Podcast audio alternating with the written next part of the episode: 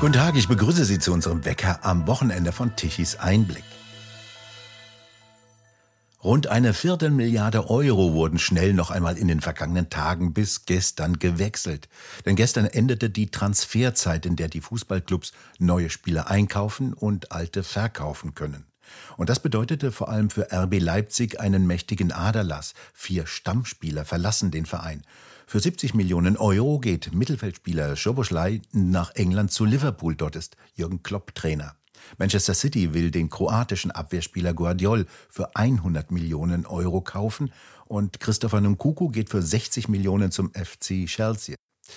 Doch diese Summen sind nicht viel mehr als ein Taschengeld im Vergleich zu dem, für welche Summen gerade arabische Länder auf Einkaufstour bei den weltbesten Fußballern sind. Saudi-Arabien spendiert gerade Milliarden für den Fußball und hat uns schon einmal Cristiano Ronaldo und Karim Benzema gekauft. 200 Millionen allein soll Ronaldo gekostet haben. 165 Millionen Dollar gab Saudi-Arabien für den Franzosen Karim Benzema aus. Saudi-Arabien will auch gerne die Fußballweltmeisterschaft im Jahre 2030 ausrichten. Der Sport spielt schon lange vor allem in den Emiraten eine bedeutende Rolle bei der Imagepolitur. Seit einiger Zeit haben sie auch das Momentum des Fußballs entdeckt und im vergangenen Jahr hatte Katar die Fußball-Weltmeisterschaft ausgerichtet und mit westlicher Hilfe ist daraus ein durchaus beeindruckendes Fußballspektakel geworden. Und jetzt will Saudi-Arabien die Fußballmacht werden und mit vielen Milliarden Dollar die hässliche Fassade eines autoritären Landes mit einem mittelalterlichen Islam übertünchen. Und dies hat auch erhebliche Folgen für den europäischen Fußball, wenn die weltbesten Spieler einfach mit ein paar hundert Millionen Dollar mehr weggekauft werden. Teure, hochbezahlte Fußballer werden jetzt in die Wüste geschickt. Olaf Opitz, Fußballexperte von Tichys Einblick.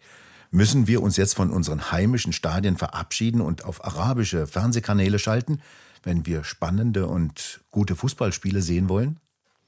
Äh, Im Augenblick glaube ich das nicht, aber interessant ist es doch schon, dass Cristiano Ronaldo für 200 Millionen Dollar und Karim Benzema für 165 Millionen Dollar, also schon für horrende Millionensummen in die Wüste gehen und andere Spitzenspieler folgen. Unter anderem äh, Kante, Ziyech, Kolubali und Mendy stehen vier Profis vom FC Chelsea vor dem Wechsel zu den Saudis. Für Messi Übrigens gab es sogar schon ein 500 Millionen Angebot. Aber vorerst spielt der Fußballgott aus Argentinien, der Weltmeister, für 200 Millionen vier Jahre erstmal bei Inter Miami. Die Vertragszeit aber muss nicht viel bedeuten. Wenn noch mehr Millionen auf den Tisch gelegt werden, so ist das heute im äh, überbezahlten Fußball, den die Saudis jetzt vorantreiben wollen. Denn Saudi-Arabien pumpt Milliarden in den Fußball. Sport ist Teil einer nationalen Strategie und diese könnte, ja, könnte für den europäischen Fußball bedrohlich wirken, glauben Auguren. Aber ist Saudi-Arabiens kostspielige Fußballoffensive wirklich eine große Gefahr für Europas Kicker, frag ich mal zurück. Da ist ja so ein Effekt zu beobachten, wie wir ihn bei alternden Bundesliga-Stars gesehen haben auf ihre alten Tage. Wenn sie nicht mehr ganz so schnell sind, dann gehen sie gerne zu amerikanischen oder anderen Fußballclubs und verdienen sich dann noch ein Altersruhegeld. Ist das hier auch so? Da ist was dran. Also diese Fußballoffensive der, äh, der Araber, die haben ja ganz viele Petromilliarden da. Äh, das muss ich erst noch beweisen, denn äh, eine große Fanszene gibt es dort ja nicht. Das konnten wir ja bei der WM in Katar sehen. Viele Stadien waren ja nicht alle voll. Ähm, das Geld ist das eine und die Fans halt das andere. Allerdings, sage ich, laufen immer mehr Spiele nur noch über Pay-TV. Ja, ähm, und auch das ist ein zunehmender Kommerz, der die Stadionfeste schmälert. Und hinzu kommt ja billiges Fußball nirgendwo mehr. Über 10 Euro für Wurst und Bier, Tickets für 30 bis 50 Euro ohne Dauerkarte.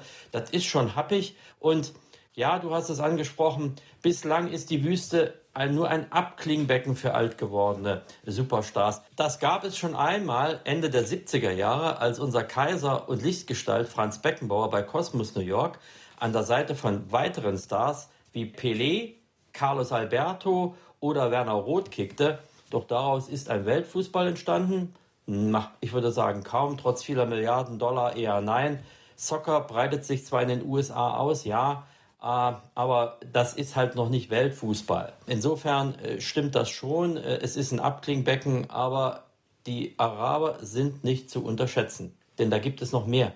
Bisher sind ja aufgefallen durch Investoren, die in europäische Fußballclubs kamen und dort Geld investierten, wie in Paris oder in England. Äh, aber gerade Paris Saint-Germain erfüllt ja im Moment nicht gerade die Hoffnungen der Geldgeber auf Spitzenplätze. Was passiert denn da gerade zurzeit? Naja, das ist das eine, aber andererseits ist das nicht zu unterschätzen. Die Scheichs aus Abu Dhabi, Katar, Saudi-Arabien sind halt bei Manchester City, übrigens Champions League-Sieger. Paris Saint-Germain möchte gern Champions League gewinnen und Newcastle United zu Hause. Und dann kommt noch hinzu, auch Real Madrid und demnächst Chelsea hängen am Wüstentropf. Deswegen ist es also umso lächerlicher, finde ich, dass der FC Bayern sein Sponsoring mit Qatar Airways jetzt aufgibt und so 25 Millionen Euro pro Jahr verliert. Manchester United gehört Amerikanern, Chelsea, Liverpool und Liverpool ist auch amerikanisch. Das zeigt doch im, im Prinzip, wie kommerziell dieser Fußball leider, muss man sagen, zu Lasten der Fans geworden ist. Aber es ist leider nicht zu ändern. Und äh, es zeigt auch, wie feige auch der deutsche Fußball ist, weil er politisch korrekt sein will. Wirtschaftliche Beteiligung, wie jetzt bei der DFL, werden boykottiert. Investoren wie Kühne beim HSV oder denen wird es den gar nicht geben, den, den Kühne. Oder Kind bei Hannover 96 oder früher äh, Mateschitz, also Red Bull in Leipzig, werden von linken Ultras-Fanszenen immer wieder attackiert, weil keine Tradition. Doch Tradition schafft keine Kohle. Das ist halt das Problem. So wird die Bundesliga und die Nationalmannschaft noch tiefer im Mittelmaß versinken. Und Fußball ist halt ein gigantisches Geschäft. Das können die Fans nicht mehr ändern. So ist leider die Entwicklung hin. Wir erleben das in Amerika mit der NBA, mit dem Basketball, mit dem Football und ja auch mit dem Soccer. Äh, auch dort wird es ja eine Entwicklung geben, die ja auch sehr kommerziell ist. Und äh, ja, das Ergebnis, ich muss mal nochmal sagen, äh, wir waren bei Amerika, klar ist da vieles nicht passiert, aber immerhin, das US-Team steht in der Weltrangliste der FIFA auf Platz 11, vier Plätze vor uns und wir sind mit unseren Polit- und Regenbogenkickern aus Deutschland auf Platz 15 als viermaliger Weltmeister abgesunken. Also wenn das kein Zeichen ist. Auch in China und in verschiedenen Asiat anderen asiatischen Ländern sollen ja Leagues etabliert werden. Die Chinesen liebäugeln mit einer Chinese Super League. Wie beurteilen Sie das denn? Na, überall, wo Geld zu Hause ist, wird jetzt äh, Geld hineingesteckt und da will man sozusagen an die ähm, an das große Vorbild Premier League in England, in Großbritannien heran. Äh, auch die spanische Liga äh, ist ja für sie so ein Vorbild, äh, obwohl ja die Spanier, das muss man ja auch nochmal sagen, Real Madrid und Barcelona, da stehen ja die Staatsbanken dahinter. Das sind ja alles auch äh, Finanzkonstrukte, die im Prinzip ja eigentlich gar nicht mehr mit dem Financial Fair Play übereinstimmen. Äh, übrigens bei Manchester City ohnehin äh, wo die ganzen äh, arabischen Milliarden hineinfließen, wo keiner genau weiß, ob das überhaupt noch gerecht ist und fair ist. Und so geht das aber immer weiter. Und der Sport läuft halt praktisch diesem Kommerz hinterher oder, oder ergibt sich diesem. Und wir werden es leider nicht ändern können. Ja, und äh, deswegen sind diese Länder jetzt im Aufstreben und Deutschland will halt eben politisch korrekt sein oder einen politischen Fußball anbieten. Das müssen wir ja nochmal betonen. Warum sind wir so schlecht? Deutschland ist inzwischen statt Titelaspirant und Turniermannschaft ein Totalausfall. Bei dem Deutschen Fußballbund, er ist weltweit übrigens der größte, die größte nationale Sportvereinigung, Sportpolitik für Regenbogen, wie radikale LGBT-Bewegung, Migrationsbefürwortung, Antirassismus und Pro-Ukraine-Aktionen. Das kann ja alles wichtig sein, aber wichtiger sind, als Fußball auf dem Platz zu spielen. Deswegen sind wir so schlecht. Sportler, Fußballer als politische Botschafter, das kann nur in die Hose gehen. Nationale Identität wird aufgegeben. Dabei beweisen Länder wie Kroatien, Spanien oder Italien, wie man den Stolz auf seine Heimat auch auf den Platz bringen und sich vor den eigenen Fans mit sportlichen Spitzenleistungen beweisen kann. Wir können das ja ungefähr vergleichen mit jener jenem Einbruch, den die französische Nationalmannschaft hatte in den 90er Jahren. Richtig. Äh, da, da hatte sie auch grandios verloren und dort hatte dann der französische Fußballverband gemerkt, der Nachwuchs fehlt. Die hatten nicht in Nachwuchsarbeit investiert und hatten dann ein umfangreiches Programm gestartet und das hat ja dann zu Erfolgen geführt. Müsste sowas hier in Deutschland dann jetzt auch passieren? Das gab es ja. Äh, wir hatten ja einen sehr guten Nachwuchs. Die ganzen Mannschaften unter der Nationalmannschaft waren ja sehr, sehr gut. Aber was erleben wir denn jetzt? ich sage es mal, der Zustand des deutschen Fußballs. Also wir müssen nochmal rekapitulieren. Wir sind praktisch bei, in der Vorrunde als viermaliger Weltmeister bei der WM in Russland 2018 ausgeschieden. Unter Jogi Löw. Unter Hansi Flick scheiden wir in Katar 2022 in der Vorrunde aus. Und jetzt kommt es noch besser. Nach der A11 geht jetzt auch die bislang sehr gute U21 unter, die bei der EM jetzt, bei der Europameisterschaft, als Titelverteidiger sich blamiert hat. Äh, wie die Mannschaft, wie die Großen schon in der Vorrunde als Tabellenletzter mit einem Punkt in einer leichten Gruppe ausgeschieden, rausgeflogen. Äh, der DFB-Nachwuchs konnte ja nicht einmal gegen Israel mit elf Mann gegen zehn gewinnen, weil sie zwei Elfmeter verschossen haben. Ja, erst verschoss Yusufa Mukuku und dann Jessik Gangkam. Ja, also das muss man sich mal überlegen. Äh, so viel Versagen auf der ganzen Linie. Das Problem ist, dass jetzt wieder die Politik hineingreift in diesen Sport. Ja, diese Spieler wurden dann rassistisch beleidigt für ihr Versagen. Das ist unfair, das ist Mist aber es führte ja dann zu einer Rassismusdiskussion, die von diesen schlechten Spielern und dem schlechten Spiel ablenkte. Und das ist immer das Problem. Es geht nicht mehr um die Qualität auf dem Platz, sondern es geht nur noch um Politik.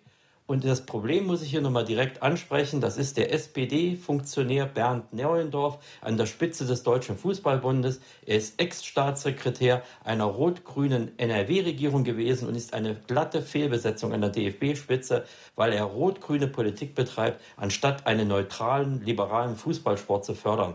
Ja, und das haben wir ja in Katar erlebt, wo Neuendorf in Tateinheit mit seiner SPD-Innenministerin Nancy Faeser mit Armbinde am Arm in einem Stadion, ein deutscher Minister, das muss man sich mal überlegen, äh, ähm, SPD-Sympathisant Leon Goretzka und auch leider noch DFB-Kapitän Manuel Neuer sind für dieses, an, dieses erneute Desaster bei einer Fußball-WM verantwortlich, weil sie einfach nur für den Regenbogen auf dem Platz waren und nicht für den Fußball. Deutschland als Fußballnation ist wohl für die nächsten Jahre abzuschreiben. Müssen wir, wenn wir tollen Fußball sehen wollen, dann jetzt so arabische Fernsehsender einschalten? womöglich, um nochmal Benzema und Ronaldo zu sehen und vielleicht noch Messi, wenn der noch hinzukommt nach einem Jahr Miami, äh, äh, dann kann man sich dort nochmal schön Fußball angucken. Das ist ja das Problem mit dem PTV. Es läuft ja dann übers Fernsehen, dann ist auch egal, ob man im Stadion ist. Und äh, der deutsche Fußball ist leider ein, eine Widerspiegelung der Gesellschaft. So wie es mit Deutschland wirtschaftlich und gesellschaftlich niedergeht, dieser Wohlstand der Industriestandort, das spiegeln im Prinzip jetzt auch Fußballnationalmannschaften im Männerbereich wieder. Das ist wirklich immer so. Also wenn ein, Land eine Fußballweltmeisterschaft gewinnt wie Argentinien, geht's nach oben. Und mit uns geht's nur noch nach unten. Mit diesem Wirtschaftsabschwung durch die Ampelregierung, eingeleitet durch Angela Merkel, sinken wir auch im Fußball. Leider, ich muss nochmal betonen, die U21 war eine grandiose Mannschaft. Die hatte zwei Titel in letzter Zeit gewonnen und war ein, in den letzten Jahren immer im Finale und diesmal fliegen wir raus in der Vorrunde. Es ist eine Blamage sondersgleichen. Und die Bild-Zeitung hat jetzt noch einen Knaller gezündet und sagte, jetzt müssen die Frauen unseren Fußballsommer retten, klagt die Bild. Also Deutschland nur noch im Frauenfußball Spitze? Fragezeichen. Ja, soweit ist es schon gekommen. Was machen wir denn jetzt mit den teuren Stadien? Schalkes Stadion beispielsweise, da kann ja der Rasen rein und raus gefahren werden. Das ist eine sehr teure Angelegenheit. Das ist ja bald nicht mehr bezahlbar. Was machen wir denn dann mit den Stadien? Ja, dann kann Schalke vielleicht noch Biathlon im, im Sommer machen, anbieten. Ja, äh, das ist ja auch noch eine Möglichkeit. Da ist es immer ausverkauft. Ja, Schalke ist ja so ohnehin immer beliebt, dieses, äh, die Arena. Aber wenn das in der zweiten Liga ist, ist es ja auch schon ein, ein, ein Trauerspiel. Wir haben ja noch andere tolle Stadien, aber es wird ja auch immer teurer in den Stadien. Das muss man ja auch mal sagen. Wie lange wird die Party da noch stattfinden können? Äh, äh wer kann sich denn das noch leisten? Äh, also alleine mit zwei Kindern in so ein Stadion zu gehen, da bist du doch mal locker 200 Euro los. Ja, und dann äh, äh, siehst du dir da noch ein Söldnergekicke an, die keine Lust haben. Die sind heute da und morgen dort. Äh, gucken wir uns nur RB Leipzig an, war sehr erfolgreich. Aber die erfolgreichsten Spieler sind jetzt alle weg. Der Choboslai geht weg äh, im Mittelfeld. Der Leiner ist zu Bayern gegangen. Der Kunku nach äh, Chelsea. Alle werden sie weggekauft. Ja, und äh, man kann in Deutschland nur noch Fußball ausbilden. Außerdem sind es meistens auch nur noch ausländische Spieler, die wir ausbilden äh, oder Migrationshintergrundspieler. Die, die, die, die Kernheimatspieler, die gibt es ja gar nicht. RB Leipzigs eigenes Gewächs ist praktisch nur der Trainer. Marco Rose, ein Leipziger. Alles andere kommt sonst woher. Ja, und das ist das Traurige. Es ist keine Identität, kein Heimatfußball mehr. Und da können die Ultras so brüllen, wie sie wollen, mit ihren Traditionen. Was ist denn die Tradition? Dass da irgendwelche fremden Söldner kommen und nachher wieder verschwinden? Das ist doch keine Tradition. Und das ist das Schade an dem Fußball, dass der immer mehr den Bach runtergeht. Und das ist halt durch den Kommerz nicht mehr aufzuhalten.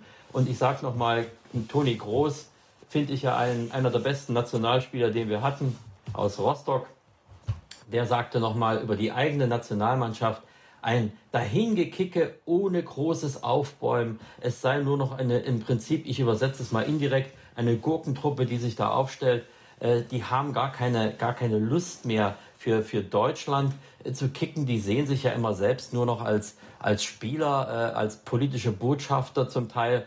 Und äh, da ist keine Einheit mehr da. Und das ist das Problem des deutschen Fußballs.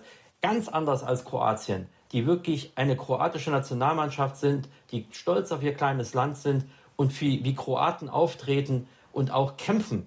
Ja, das hat ja das, äh, die, äh, die Nations League gezeigt. Die haben gegen Spanien bis in die Verlängerung und ins Elfmeterschießen sich echt gekämpft, während die anderen Spieler ja schon alle in Europa im Urlaub waren. Und das zeigt, man kann was leisten. Und da muss man auch kein großes Land sein. So ein kleines Kroatien leistet im Augenblick mehr im, national, im internationalen Fußball als Deutschland. Kein Wunder, dass Toni Groß schreiend Reis ausgenommen hat und auch gesagt hat, ich will in diese nationalen Mannschaften nicht mehr zurück. Was müsste man denn tun? Was müsste getan werden? Wie gesagt, der Neuendorf an der DFB-Spitze muss weg.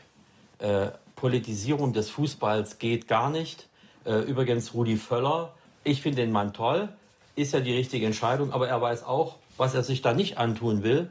Äh, er will nicht Teamchef werden, weil äh, als Politbotschafter auf dem Platz, da hast du keinen Spaß. Ja, Politbeauftragter auf dem Platz stehen, äh, das bringt nichts. Und nur ein Rudi Völler, der wird uns nicht retten. Es muss einen Geisteswandel geben, aber den gibt es, glaube ich, nicht in diesem Land. Wir wollen, äh, gesagt, die Politik will auch den Sport politisieren und deswegen wird sich da kein Wandel äh, ergeben. Entscheidend auf dem Platz ist der Fußball und nicht die Politik. Und solange wir das nicht ändern, kriegen wir auch keine breite Rückhalt in den, bei den Fans mehr her. Äh, es sind ja viele Spiele der Nationalmannschaft, werden ja gar nicht mehr ausverkauft. Äh, und die Leistung ist schlecht. Die Identität mit der Heimat ist nicht mehr da. Man kann ja die Migration bejubeln, wie man will, aber ich muss ja auch eine Identität mit meiner Heimat haben. Und äh, wenn äh, Migrationsspieler unantastbar sind, äh, nicht kritisiert werden dürfen. Das schlimmste Beispiel war ja der Fall Yogi Löw mit Mesut Özil und Ilkay Gündogan, die den einen Autokraten verehrt haben. Die hätten aus der Nationalmannschaft, die hätten ausgeschlossen werden müssen. Özil, der Erdogan war ja sogar noch der Trauzeuge vom Erdogan. Also es ist ja alles bewiesen worden. Und diese Menschen, Spieler, durften einfach weitermachen, weil bei geringsten anderen Vergehen wirst du abgestraft, wenn du äh, einen, einen inkorrekten Satz gesagt hast. Und wenn man schon so anfängt, Politik zu betreiben in einer Mannschaft, kann es keine nationale Identität mehr geben, weil Migrationsspieler haben ein Schutzschild, die können machen, was sie wollen. Und wenn, ich sag mal so, ein Vergleich, wenn äh, Thomas Müller sich hätte mit Alice Weidel auf dem Flughafen fotografieren lassen, wäre der Mann aus der Nationalmannschaft rausgeflogen. Äh, und so kann es doch nicht sein. Für welche Fußballnationalmannschaft sollen wir im nächsten Jahr bei der EM die Daumen drücken? Ja, das ist eine gute Frage. Also äh, Deutschland drücke ich keine Daumen mehr, weil so wie sie sich, wie sie auftreten, von der Mentalität, von der Identität und äh, äh von dem, was sie uns da immer politisch bieten, ist es keine Mal, das hört man ja auch äh, in unseren Kommentaren bei Tichys Einblick, lesen wir es doch, dass viele sich gar nicht mehr den Fußball antun, sondern äh, anderen vielleicht die Daumen drücken. Äh, schauen wir mal, äh, die Kroaten, ob sie noch mal was reißen. Äh, den könnte man es ja richtig gönnen. Äh, aber sie sind auch schon ein älteres Team und Spanien ist auch nicht mehr auf dem Höhepunkt.